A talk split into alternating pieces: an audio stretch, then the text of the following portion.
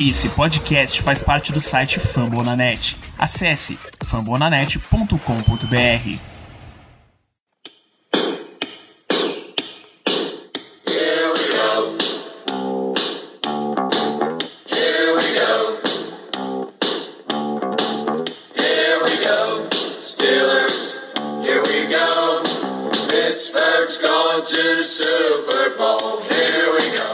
Muito bem, pessoal, estamos começando mais uma edição do Black Yellow Brasil Podcast, episódio 212 do seu podcast de futebol americano, do seu podcast do Pittsburgh Steelers, falando para todo o Brasil, direto de fambonanet.com.br, do iTunes, Spotify, Deezer ou da sua estátua de bronze no Hall da Fama, rapaz, que é aí aonde chegamos. Eu sou Danilo Batista, seu host em mais uma edição deste programa, edição que agora volta a ser semanal e para os comentários deste laureado episódio, tão dourado quanto a, a jaqueta dos nossos Hall of Famers, o homem, um Hall da Fama do Black Yellow Brasil Podcast, Germano Coutinho, seja bem-vindo a mais um episódio. Muito boa noite. Boa noite, Danilo. Bom dia, boa tarde, boa noite a todos os nossos ouvintes. E aquela coisa, né? We are back. Estamos de volta. Primeiro jogo, o jogo do Hall da Fama. Deu para dar aquele gostinho de temporada regular. Mentira! Mas o importante é que os jogadores voltaram ao campo, que a gente teve um pouco de ação, a gente pôde ver os nossos rookies, e é isso que importa. Então, vamos embora que hoje o programa tá recheado. É isso, num, para um belíssimo encontro de gerações, desde os caras muito das antigas até os caras que acabaram de entrar no Pittsburgh Steelers. A gente teve emoções de todos os tipos, e é isso que a gente vai falar nesse episódio. Assim que a gente passar pelos recados desse podcast, não saia daí, por favor, não saia daí. Bom, os recados do Black Yellow Brasil são os seguintes. Primeiro, acesse arroba BlackYellowBR no Twitter, no Instagram, t.me barra Telegram. Tá? São as três ferramentas principais que você vai usar para acompanhar os nossos lançamentos, acompanhar notícias, os recados que a gente queira dar para você. Então segue lá nessas três redes sociais. Segundo recado, isso aqui é um podcast, certo? Você pode escutar nas principais redes de podcast. Além de fambonanet.com.br, que é o lar que abriga o Black Yellow Brasil na internet, você pode encontrar lá no Spotify, Apple Podcasts, no Deezer, Google Podcast, Amazon Music e em todas as grandes casas do ramo podcast. O aviso inédito, o aviso mais importante que a gente precisa dar é que entramos de vez na, na área de vídeo, tá? Com uma série de lives na twitch.tv barra blackyellowbr twitch.tv barra blackyellowbr Anota aí, acessa, clica lá para seguir, que eu imagino que o termo em português correto seja seguir mesmo, cada um, cada um dá um, um nome diferente. Então acompanha a gente lá. Depois de cada um dos jogos dos Steelers, na pré-temporada, na temporada regular, esperamos também que durante os playoffs. A gente é coisa de a, o, acabou o jogo, a gente tá entrando ao vivo, tá, para dar essas primeiras impressões e o que a gente comentar lá vem para podcast também. Por que que a live pós Hall da Fama, Hall of Fame Game não entrou aqui direto como podcast? A gente tá tendo que vir até aqui para gravar esse episódio porque este este operador que vos fala cometeu uma pequena falha de operação, tá? Que já tá resolvida. Então, todos os nossos episódios fi, ficam gravados lá e vêm direto para aqui pro podcast. Então, recados dados, vamos para mais um episódio belíssimo, um episódio laureado, dourado e bronzeado também. Bom, Germano, no primeiro bloco deste episódio aqui do Black Yellow Brasil, a gente vai falar do Hall of Fame Game, o primeiro gostinho de Steelers Football, depois de meses e meses, depois do gosto amargo que a gente ficou no final da última temporada. Então já tivemos Dallas Cowboys 3, Pittsburgh Steelers 16. Tá? Foi um jogo típico de um Hall of Fame Game, né? Cheio de reservas, um nível bem, bem longe do que a gente espera ver num jogo legal de NFL. E a gente vai passar aqui nesse primeiro bloco por destaques desse jogo. O que é que você destacou, o que é que mais te chamou a atenção nessa partida? Bom, é, destaques eu posso começar com aquele que todos nós queríamos ver, né? Que era justamente o Najee Harris. O Harris, ele jogou relativamente pouco, tá? Não ficou tanto em campo, mas nas poucas chances que ele teve de correr com a bola, de, de ser envolvido no ataque, ele demonstrou por que foi nossa escolha de primeira rodada. Não tô dizendo que ele teve uma atuação excepcional ou algo do gênero, até porque, enfim, ele não teve nem tempo para isso, não era necessário. Mas ele demonstrou alguns aspectos de jogo que a gente realmente estava precisando bastante. Um cara que estava conseguindo jardas depois do contato, É um cara que demonstrou ter uma meio com uma velocidade diferente dos nossos outros running backs. Enfim, ele realmente demonstrou porque foi nessa escolha de, de primeira rodada. Então, eu tô muito ansioso para vê-lo nos próximos jogos e principalmente para ver como é que ele vai se portar com o ataque titular, que é, que é, o, que é o que a gente mais quer ver, né? Então, meu primeiro destaque positivo fica aí pro nosso running back, o Najee Harris. Pois é, normalmente a gente faz até uma, uma visão de estatísticas mesmo. Ah, quanto é um running back, quantas corridas, quantos passes recebidos, quantas jardas e tal, mas é completamente irrelevante num jogo de pré-temporada assim, a não ser quando o número é muito discrepante. Por exemplo, se Nadir Harris está em campo e ele só tem uma, uma carregada, aí você fica se perguntando, ou um wide receiver uh, na classe dos mais importantes, assim, também só recebe um alvo e tal, você fica se perguntando o que foi que aconteceu ali, mas regra geral, não vale a pena comentar. Bom,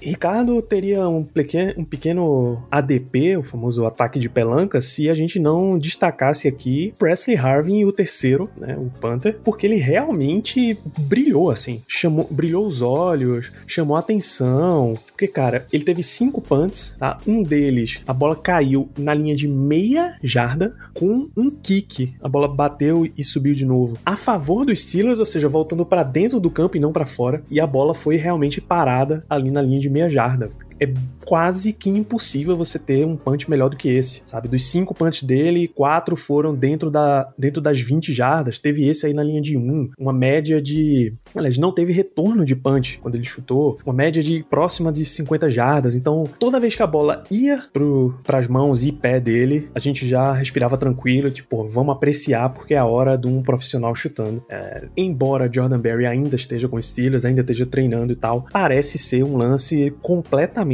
protocolar, assim, só para você não ficar só com um Panther a pré-temporada inteira.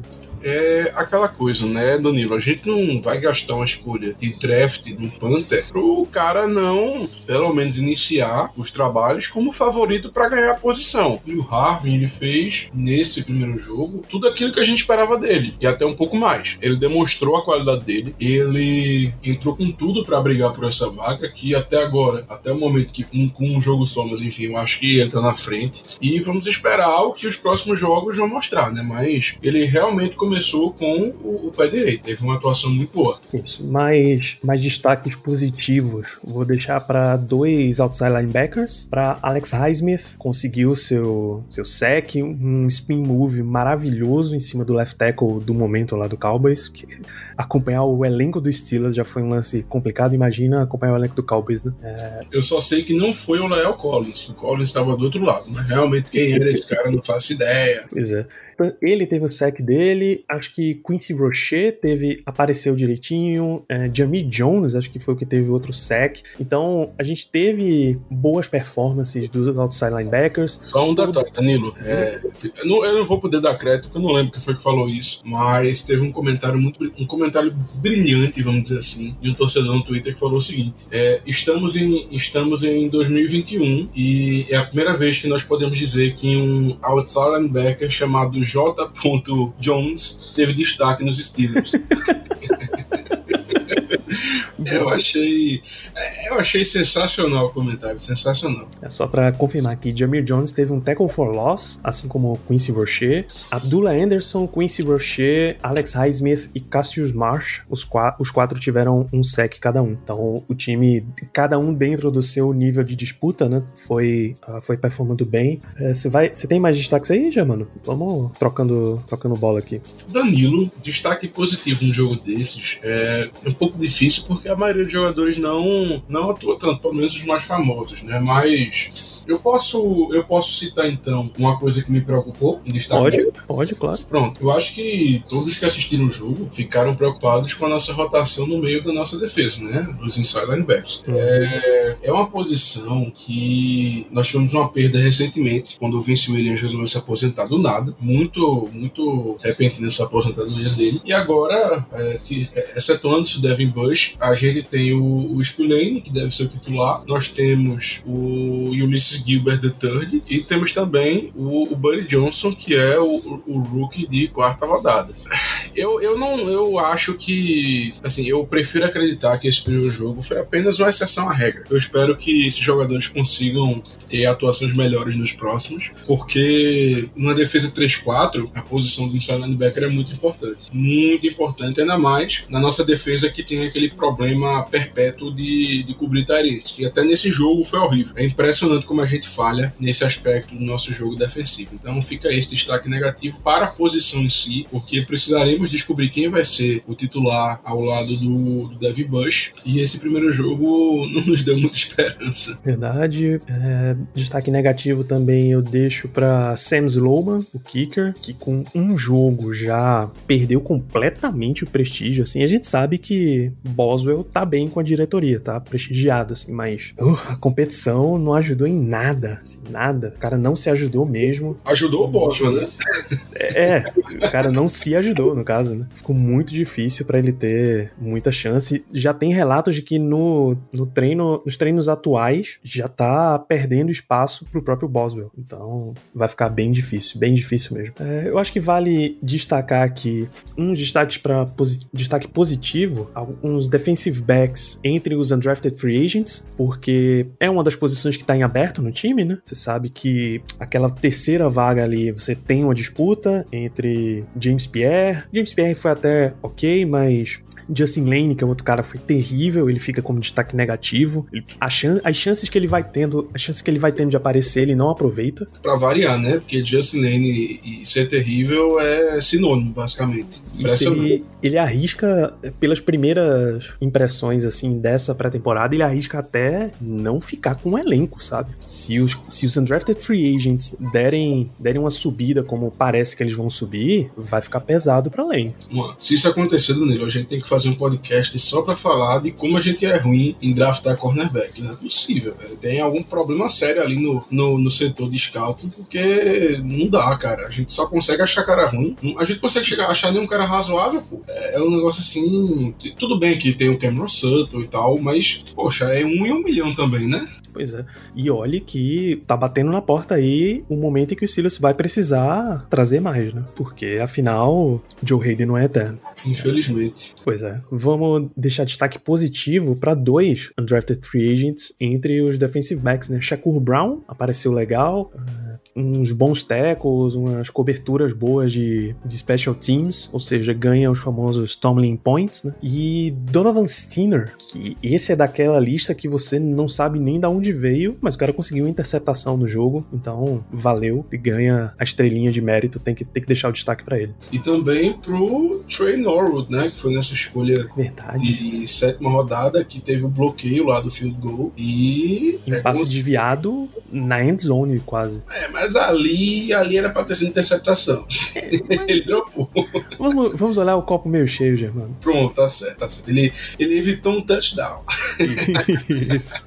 Mas esse, esse, esse aí, com certeza, ganhou muitos é, Tomlin Points. Isso aí tenho certeza que subiu muito no, no conceito do chefe. Pois é. Cara, ah, tem, tem mais dois aqui. Tem outro defensive back que apareceu bem, é Miles Killebrew. Claro que é uma situação em que Minka foi extremamente poupado, porque você não precisa botar ele em campo numa partida como essa. Mas, quando o cara, quando precisou dele, ele apareceu. Ele teve umas, umas paradas de jogo corrido interessante na red zone já. Então, para um jogador que tem toda a cara de ser só um, um jogador de special teams, ele apareceu ok na defesa. Então, vamos, vamos dar esse crédito para ele. E Matthew Sexton, que foi destacado pelo próprio Tomlin na entrevista depois da partida, porque ele teve um, um retorno de kickoff que acendeu o time, nas palavras do próprio Mike Tomlin, acendeu o ataque do time e levou para essa pontuação, né? O Steelers começou, passou o primeiro quarto, o primeiro tempo, primeiro e segundo quartos zerados no placar e depois conseguiu não tomar mais nenhum ponto e marcar os 16 que o levaram para vitória. Então, Matthew Sexton. Rapaz, eu, eu vou ser sincero, essa historinha do Tomlin dizendo aí, ah, mas acendeu o time, não sei o quê. Ai, ai.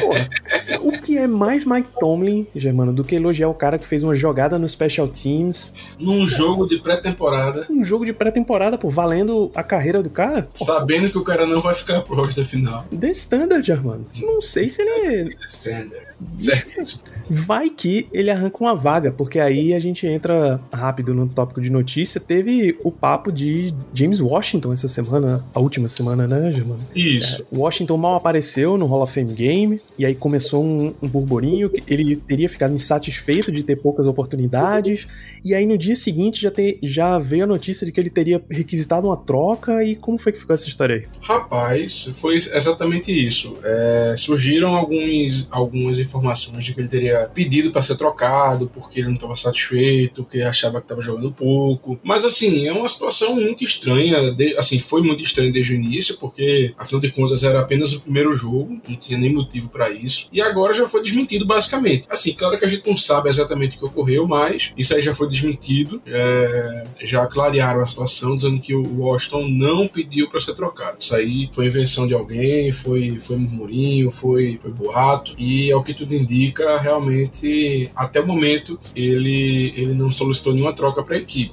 Mas assim, é, temos que entender também que o cara tá no último ano dele de contrato de rookie. É um jogador que não se destacou tanto. Assim, teve seus momentos, claro, mas é aquele cara que até o momento não, é, não, não demonstrou porque ele foi uma escolha de. Ele foi terceira ou foi segunda rodada? Acho que ele foi segunda rodada, se não estou enganado, final da segunda. Mas enfim, ele não demonstrou até o momento porque ele foi uma escolha alta de draft e porque e, e pelo fato também de que a gente tem jogadores acima dele na, na posição que até o momento mostraram muito mais potencial. O Chase Claypool, o Deontay Johnson, tem o Juju que voltou para mais esse ano. Enfim, então a chance dele não, não renovar o contrato é bem considerável. Faz, faria total sentido ele ter pedido a troca, mas ao que tudo indica, isso aí realmente não passou de uma mentira e de um boato. Mas vamos esperar, né? Eu, eu acho que essa, essa história aí deve ter tido algum pingo de verdade. Eu acho que não chegou aos finalmente ao fato dele ter chegado para pedir uma troca, mas eu acho que é aquela coisa, que deve ter algum, algum pingo, algum pequeno pingo de verdade por trás desses rumores. Talvez ele realmente esteja um pouco insatisfeito, comentou com alguém, que comentou com um terceiro, que comentou com um quarto, depois com um quinto, e aí a história acabou tomando uma proporção maior do que deveria. Mas enfim, é uma, é uma questão que a gente vai ter que ficar de olho, mas caso ele peça, é aquela coisa, tentar um- uma contraprestação, tentar uma escolha de draft, nem que seja terceiro dia, porque é um cara que é muito, muito sólido. É como eu falei, ele não. Diante dos outros jogadores na posição, ele realmente não se destaca tanto, mas é um cara que eu acho que qualquer time na NFL gostaria de ter. É um cara muito sólido, um cara que, que agrega assim o elenco. E despertou comentários do Des Bryant, né, que lembraram a gente até na live que essa semana mesmo disse: olha, o time da NFL que quiser um receiver elite e pagar barato vai atrás de James Washington, porque eu tenho certeza que ele tá disponível e tal. E, porra, esse é o cara que você pode ir buscar. Então, eu, particularmente, não tenho oposição nenhuma a uma possível troca de James Washington. Até a PFF levantou essa semana o que poderia ser um preço ok por ele, comparando com Anthony Miller, o wide receiver do Chicago Bears, que veio no mesmo draft. Me- basicamente a mesma situação. É, Miller foi trocado por uma.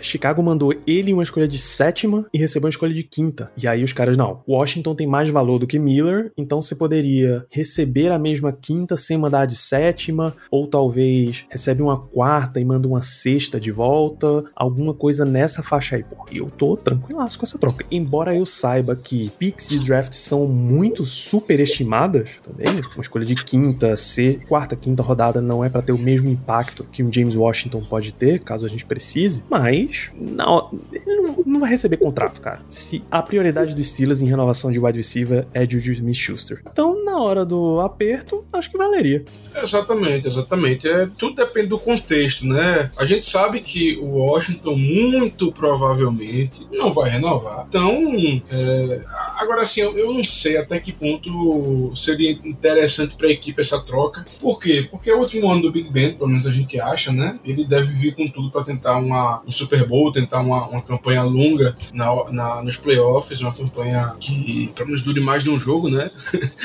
feito, feito não ocorreu nessa última temporada. E o Washington é um cara que ele confia, é um cara que ele já tem um certo repertório. Assim, pensando no longo prazo, claro, vale muito a pena uma troca, mas não sei se a curto prazo é tão interessante interessante pra gente, porque como você falou, o retorno não seria tão interessante. Uma escolha de quinta rodada, vou até excluir a sétima da história, mas, poxa, uma escolha de quinta rodada, na grande maioria das vezes, é um jogador que não contribui tanto. Então, eu acho que no momento, o melhor pra equipe realmente é ficar com, com o James Washington do que trocá-lo por uma, por uma quinta rodada. não acho que a gente vai conseguir nada além do que isso por ele, não. Mas, é, diante do, do, do, vamos dizer assim, eu acho que não seria uma, uma boa ideia, não. Acho melhor manter, nem que seja por um ano, porque eu acho que ele vai render mais pra gente se for desse modo.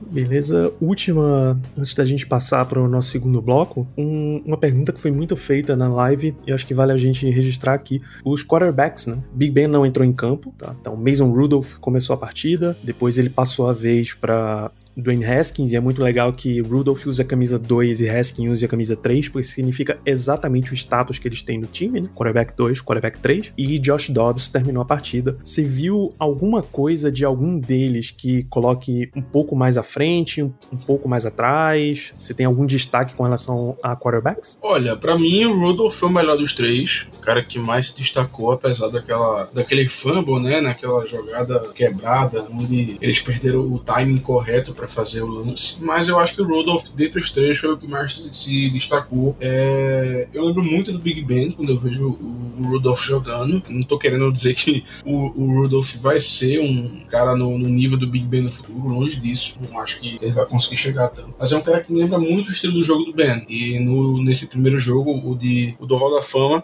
eu acho que dentre os três, ele com certeza foi o que se destacou mais. E assim, o, o Haskins, ele, ele me preocupa, porque ele já foi mal lá em Washington, já era, um, já era conhecido como é, Captain Checkdown, né? Aquele cara que só faz a passe rápido, o checkdown e, e não, não, evolui as rotas dele, não, não, não, explora isso. E isso tá me preocupando porque ele veio com bastante expectativa, não de ser o cara da franquia, não de, não de ser o futuro da equipe, mas é um cara que foi uma escolha alta de primeira rodada e que ainda é muito novo. Então, inevitavelmente, todo mundo, é, todos os torcedores, quando souberam souberam que ele veio para cá, ficaram com aquele fiozinho de esperança e tal, não sei o quê. E infelizmente eu acho que isso aí vai ficar mais num, num plano hipotético do que, do que numa realidade. E assim, do jeito que tá, eu vou ser muito sincero, eu prefiro o Joshua Dobbs. Eu acho que o Dobbs é um cara que tem uma relação muito boa com o Big Ben. O Big Ben, eu acho que a gente até já comentou isso. E é um cara que traz um, um aspecto diferente pro nosso jogo. Tudo bem que a gente não vai utilizar esse aspecto, porque se fosse para utilizar, teria sido temporada passada, com todos as, os problemas ofensivos que a gente enfrentou e a gente não utilizou isso, que é esse jogo terrestre é, que vira realmente uma arma. O, o Dobbs ele tem, ele tem essa capacidade de correr com a bola muito bem e que eu gostaria de ver nos Steelers, mas é, enfim, sabemos que isso não vai ocorrer. Então, no momento, pelo menos para mim, eu diria que o Rudolph é o número 2 e que o Dobbs deveria ser o número 3. Acho que, por enquanto, eu vejo o Haskins. Eu vejo não, na verdade, eu acho que o Haskins deveria ficar de fora. Mas temos ainda três jogos aí para decidir essa situação e a tendência realmente é que o Haskins acabe ficando no, no roster final. É isso, eu acho que vai rolar mesmo nesse sentido de que salvo coisas muito extraordinárias, Dwayne Haskins vai ficar com, com a posição de quarterback 3 e empurrar Joshua Dobbs para fora do, do elenco. Por mais que seja um, um, lance de confiança e tal, é o que vai acontecer pelo prestígio, para o time ter a oportunidade de continuar pedigree. analisando. Pedigree, o time continuar a oportun, ter a oportunidade de analisar o que tem ali no Haskins, é, tentar desenvolver alguma coisa ali para ver se, se sai e tal. É uma escolha de primeira rodada, não tem, não tem muito o que fazer nesse caso. Uma escolha alta, na verdade, né? 15 escolha, se não estou enganado. E um cara de Ohio State, né? Sim. o nosso amor pro Ohio State também fala mais alto. Pois é. Então, esse foi o Hall of Fame Game 2021, Steelers e Cowboys. E vamos comentar no próximo bloco por que, que o Steelers esteve presente no Hall of Fame Game. Bom, Germano, pelo assunto que a gente realmente tá aqui nesse programa para comentar, o Steelers dominou a, a cerimônia do Hall da Fama 2020 e 2021. Graças à Covid, acabou tendo adiando para ficar tudo de uma vez só. E isso meio que deu uma inflada assim no número de, de personalidades dos Steelers. No sábado, a gente teve quatro dos discursos. Era a gente teve Troy Polamalu, Donnie Shell, Bill Cower e a apresentação do busto do Bill Nunn, que já falecido não deu discurso. E no domingo, a gente teve a, o discurso discurso do Alan Faneca, que também entra como um Pittsburgh Steeler. Todos os, os cinco entram como Pittsburgh Steelers. Então foi um grande momento, assim, para a comunidade. Kenton, Ohio, foi um pequeno Heinz Field. Assim, para todo lado que você olhava na arquibancada durante, durante os discursos, eram Terrible Towers. E para nossa geração, é mais impactante ainda. Para os Steelers é muito incrível porque ele pegou, essa classe pegou todas as gerações. Donnie Shell era o cara da geração Chuck Noll, tá? Entrou como undrafted, teve toda aquela construção e tal. Bill Nunn abarca tudo isso daí, mas o grande foco dele é a construção daquela, daquelas primeiras equipes lá do Chuck Noll, né? Ele que teve toda, toda a importância com, uh, com universidades de majoritariamente negras e trazer essas pessoas para a NFL, começar a quebrar esse ciclo de preconceito, de racismo, de segregação. Você tem Bill Cowher, que é a segunda geração ali, tá? Um técnico muito forte, campeão do Super Bowl. Você vem com Alan Faneca, que também tá meio nessa geração aí, do Bill Cowher. E aí você tem Troy Polamalu, que é já a nossa geração entrando no Hall da Fama. Acho que não existe nenhum Steeler mais icônico para entrar no Hall da Fama para nossa geração do que Troy Polamalu. E com aí, certeza não, com certeza não. E aí, o quão especial para você foi ver toda essa galera entrando? O que é que você viu desse final de semana aí de Hall da Fama? Bom, é, eu acho que não é surpresa para ninguém, porque a gente já comentou isso em programas passados, que o meu maior ídolo no esporte é o Troy Polamalu. Foi o cara que me chamou a atenção quando eu comecei a ver o futebol americano, comecei a tentar entender essa loucura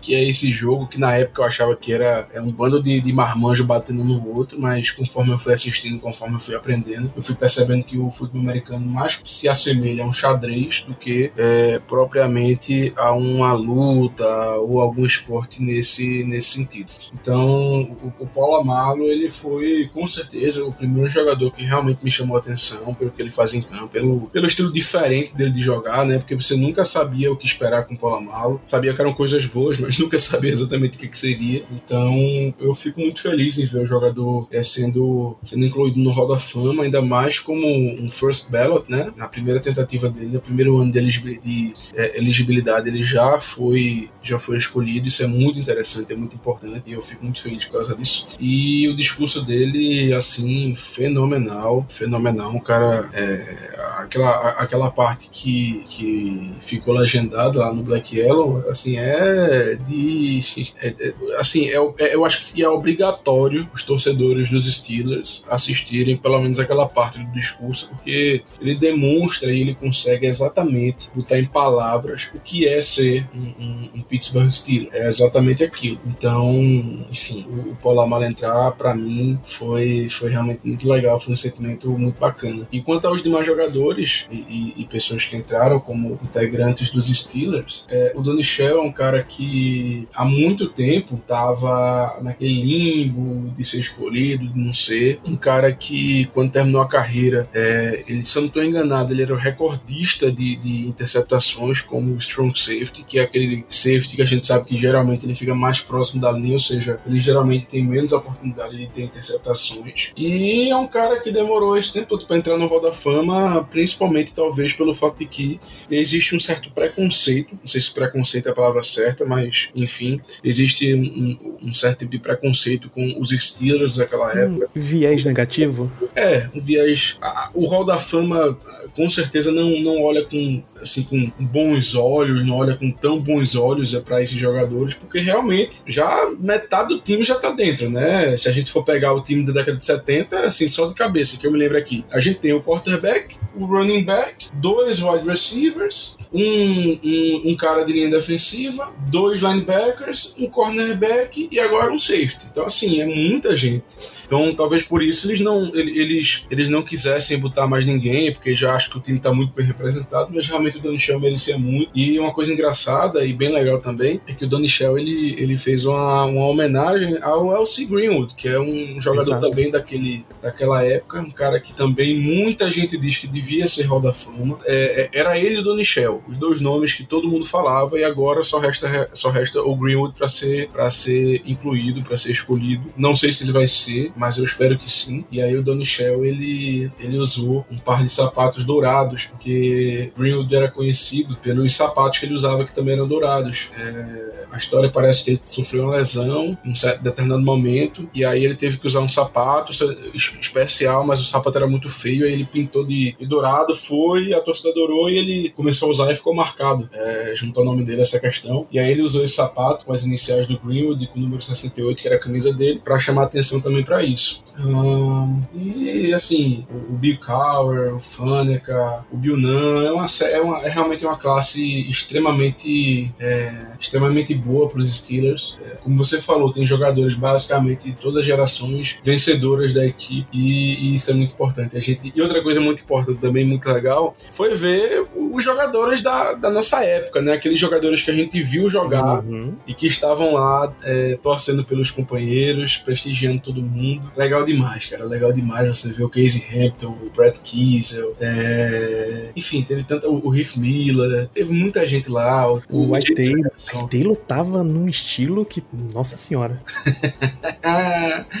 Ike sendo Ike, né? Porra, total, total. E isso aí é o mais legal, é ver, é, é, é ver esses jogadores. Fora os, cara, fora os caras no próprio palco, né? Que já são Hall of Famers, o Franco Harris, o Jerome Bettis, toda, toda a geração tava lá, né? Exatamente, exatamente. É o Lamalo menciona no ele menciona no discurso dele dois caras muito em especial. Tipo, ah, o meu primeiro snap foi um tal de Heinz Ward, que me deu, me deu uma pancada e disse: Olha, eu não sou igual aos wide receivers que você enfrentava, não, cara. Aí me deu a mão para levantar e tal, e assim a gente começou a construir uma história. E o colega dele, que tinha um armário do lado, era o Jerome Bettis, e que, porra, devem ter se enfrentado aos montes em treinamento também, né? Uma coisa que eu achei também legal, Danilo, é que ele citou o Mike Logan, né? Que uhum. era o safety titular da equipe e aí, assim, você tem que se, tentar se pôr na posição dele, um cara que é titular. E aí ver sua equipe draftando um cara na primeira rodada e dando trade-up por ele. É, assim, normalmente o que aconteceria é o, o titular ficaria puto, né? Ó, não vou querer ajudar esse cara porque ele vai pegar minha posição, vou torcer para que ele vá mal porque aí eu fico mais tempo na equipe. E o Polamalo disse que foi exatamente o oposto, que o, que o Mike Logan ajudou ele no que ele podia, é, sempre estava ali do lado dele explicando as coisas, torcendo para que ele melhorasse, para que ele atingisse o potencial. Eu achei muito legal também essa menção no, discurso, porque é uma coisa que, assim, é, passa despercebido por a gente, né? Eu mesmo não conhecia essa história, não sabia que eles têm essa relação boa, e eu achei muito legal esse, esse momento do Polamalo no discurso dele também. E, claro, chamando a atenção pro Heinz Ward, né, que tá aí podendo ser, ser eleito, também foi muito legal. Não só isso, o Heinz Ward foi o cara que apresentou a Alan Faneca para o pro Hall da Fama, né? Eles sempre, sempre trazem alguém para fazer a, a, cerimônia de revelação do, do busto. E quem tava com Fânica foi o, o Heinz Ward. O, o Lin Swan, quando ele foi escolhido pro Hall da Fama, e isso assim, vários e vários anos depois dele encerrar a carreira dele, ele no discurso, ele falou que, e me marcou muito isso quando eu vi, ele falou que aquele não era, não era, assim, uma tradução livre, né? Mas ele falou que aquele não era o dia mais feliz da vida dele, porque só era metade do dia mais feliz da vida dele. Ele disse que o, o dia mais feliz da vida dele só estaria completo quando o, o John Stallworth, que foi o companheiro dele de, de, de posição, o outro wide receiver da, do time, tivesse também eleito para o Hall da Fama. E no outro ano, o Stallworth foi eleito. Então, a gente às vezes acha que assim, que não passa de uma, de uma mera menção, de um, de um shout-out, né, como se fala, mas isso aí tem muita importância.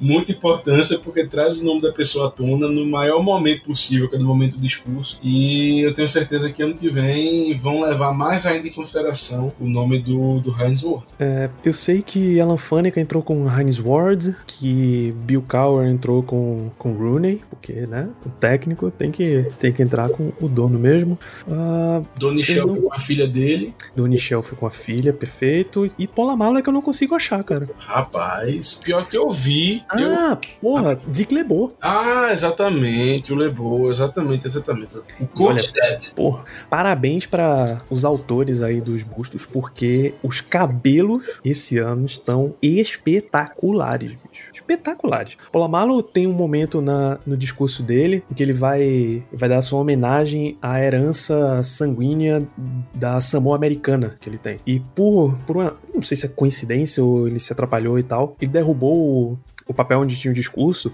e aí a câmera, ele tá discursando com o cabelo amarrado. Aí a câmera corta, vai pra família dele, quando volta ele tá com o cabelo solto, e tá com aquele colar, colar de pétalas e tal. Fantástico, momento fantástico, a, a torcida dele, a torcida delira com tudo também, né? Então, pô, o cabelo dele, o, ca, o cabelo alisadinho do Alan Faneca tá super certinho, o queixo do Bill Cowher tá incrível. Parabéns, cara. É, é, é incrível que a gente não tenha tido a oportunidade de fazer mais episódios como esse, falando dos nossos Hall of Famers no Black Yellow Brasil, porque o último foi o Kevin Green, em 2016. Inclusive, Kevin Green foi citado no discurso do Bill Cowher.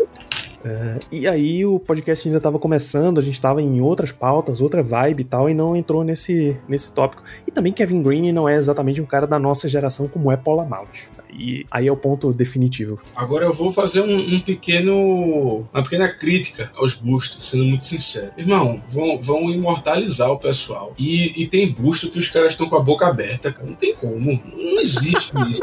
Poxa, quando é, quando é um caso específico, por exemplo, o, o Strahan, aquele. aquele. aquele. Michael Strahan, o defensive end do Giants. Exatamente. Poxa, aí tudo bem. Por quê? Porque a marca registrada dele era o dente separado. Aí tudo bem. Mas, meu amigo, eu vi os bustos desse ano e o que me chamou a atenção foi o Don Michel. Ele tá com a boca aberta, pô. E, meu amigo, custa você deixar o cara com a boca fechada. Eu acho muito feio, de verdade. Você deixar um busto com a boca aberta. ele tá naquela vibe quase sorriso, quase pego desprevenido, tá num meio termo ali que realmente dava pra, dava pra medir direitinho. Exato, um negócio horrível. Mas enfim, né? O importante é que ele entrou.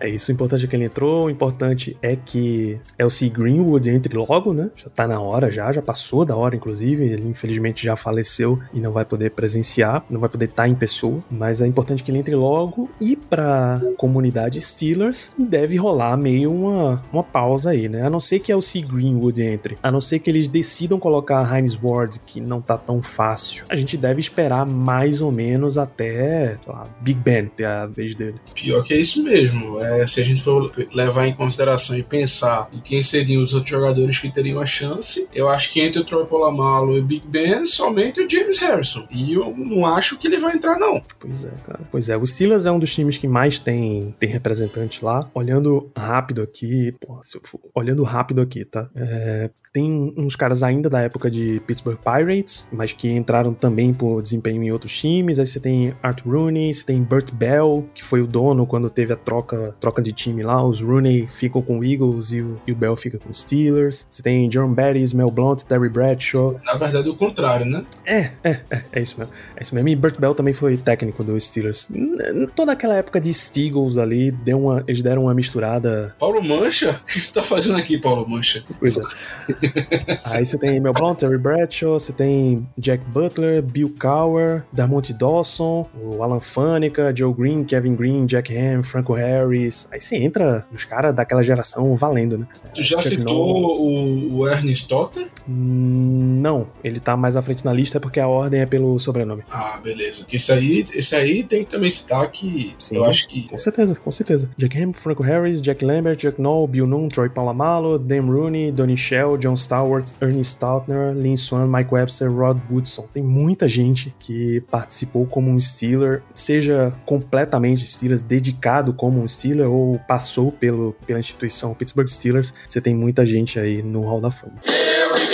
Bom, já, mano, passamos pelo que tínhamos que passar nesse programa, suas considerações finais para este episódio 212. Bom, gente, é isso. Minhas considerações finais são apenas de que estamos de volta, né? A gente tá começando a entrar no ritmo novamente de ter um episódio por semana. Essa temporada tá cheia de novidades, feito a gente já falou no início do programa. Vamos participar muito mais com vocês por vídeo, uma coisa que, que foi muito bem aceita. Inclusive, deixo já meus agradecimentos quanto a isso, porque a gente não esperava. É, que a torcida chegasse tão junto feito chegou nesse primeiro, nessa primeira live que a gente fez. E é isso, estamos aqui tentando sempre é, trazer novidades e melhorar a experiência de vocês é, nessa, nessa nossa jornada. Tá? Então, por favor, sempre que tiverem alguma ideia, sempre que tiverem alguma sugestão, não deixem de mandar lá, principalmente no Twitter, porque a gente adora e a gente sempre tenta incorporar nos nossos programas. É isso, tragam ideias, tragam braços também para, para operar esta grande máquina chamada Black Yellow Brasil. Tá? É sempre bom ter um, um elenco recheado para ir rodando. Então, continue acompanhando a gente lá, BlackYellowBR nas redes sociais, continue acompanhando este podcast e segue lá, twitch.tv BlackYellowBR, live depois de todo jogo e mais algumas lives durante a semana. Nessa semana, por exemplo, na quarta-feira, a gente vai falar de Troy Polamalu em live. Então, assine lá e não perca. Vamos ficando por aqui nesse episódio. Um grande abraço para todos vocês e até a próxima.